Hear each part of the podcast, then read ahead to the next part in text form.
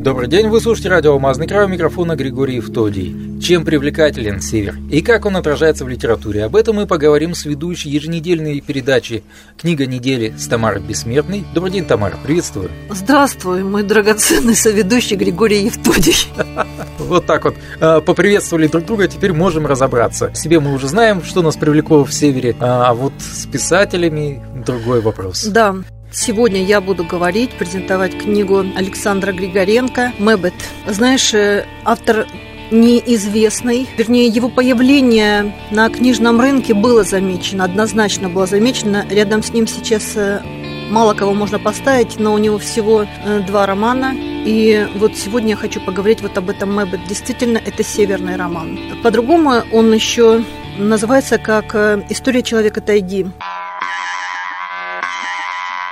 Почему я хотела бы, наверное, обратить на него внимание наших читателей? Во-первых, здесь э, интересный жанр. Он до конца не определен, потому что у нас в России никто в нем не пишет никто, потому что я не знаю, кто еще пишет в этом жанре. Есть... Э, ну, это псевдоэтно, вот так вот. Знаешь, это, это очень качественная стилизация под предание народов Севера. Вот что можно было автору выдержать, все он выдержал. Почему это близкая тема, э, например, якутам? Потому что очень похоже, он описывает немцев. Он Э, описывает э, их стойбище, он описывает, как они строят взаимоотношения, как строят свою семью, в каком отношениях, в каких отношениях находится мужчина с женщиной. Здесь можно провести определенные аналогии, кроме того, всплывает и система верований, язычество, и это все подано очень красиво и очень, как мне кажется, проработано.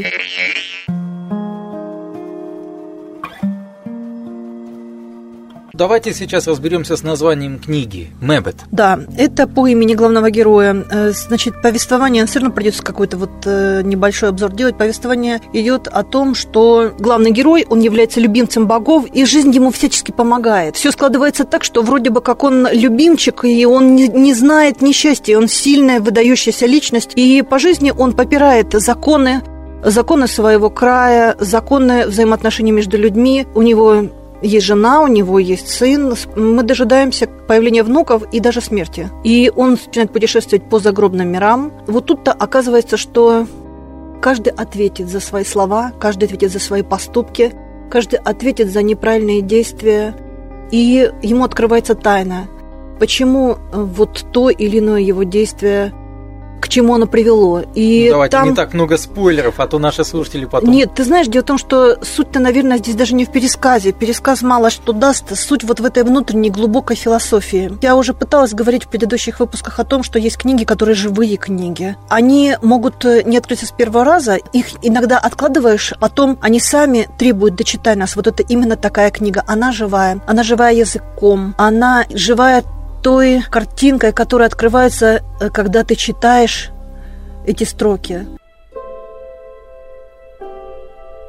Ну и чтобы сравнить эту книгу современную, отечественную, с классикой уже признанной, я знаю то, что вы хотели еще сделать мини-обзор. Да, да, да. Ты знаешь, э, я просто даже вот сюда шла на записи и задумывалась, почему у меня возникла аналогия с одним из рассказов Джека Лондона «Обычай белого человека». Мне очень нравится этот рассказ, и если вот я сразу же говорю, что мы бы это большой роман, и, может быть, кто-то не осилит но я говорю, что он стоит э, отдельно от других. Э, попробуйте, вы не пожалеете. В сравнении с рассказом Джека Лондона «Обычай белого человека», там буквально, ну, может быть, страницы 10 15, я не помню. Но вот для меня в свое время, да и сейчас недавно вот я перечитывала, этот рассказ э, стал открытием. Тоже описывается жизнь народов Севера, но только другого Севера, сами понимаете. Как они вписываются в систему верований. И разница, что один народ считает хорошо, то для другого плохо. И как они пытаются существовать, и как они вместе травмируют друг друга. Вообще, вот э, ведь смотри, э, Джек Лондон ушел, и опять-таки у нас нету северного героя. У нас, я имею в виду, человечество, да? Ну, по крайней мере, я не знаю, но скажи мне, кого бы еще ты мог посоветовать сам читать, если человек, который хочет увидеть сильную личность, если это не фэнтези. Мы только в фэнтези видим сильного человека. По поводу писателей, которые также могли работать в этом э, жанре, наверное, все-таки Чингис Айтматов. Э, «Пеги пес, бегущий краем моря». Рекомендую это все-таки небольшое произведение, очень легко читается.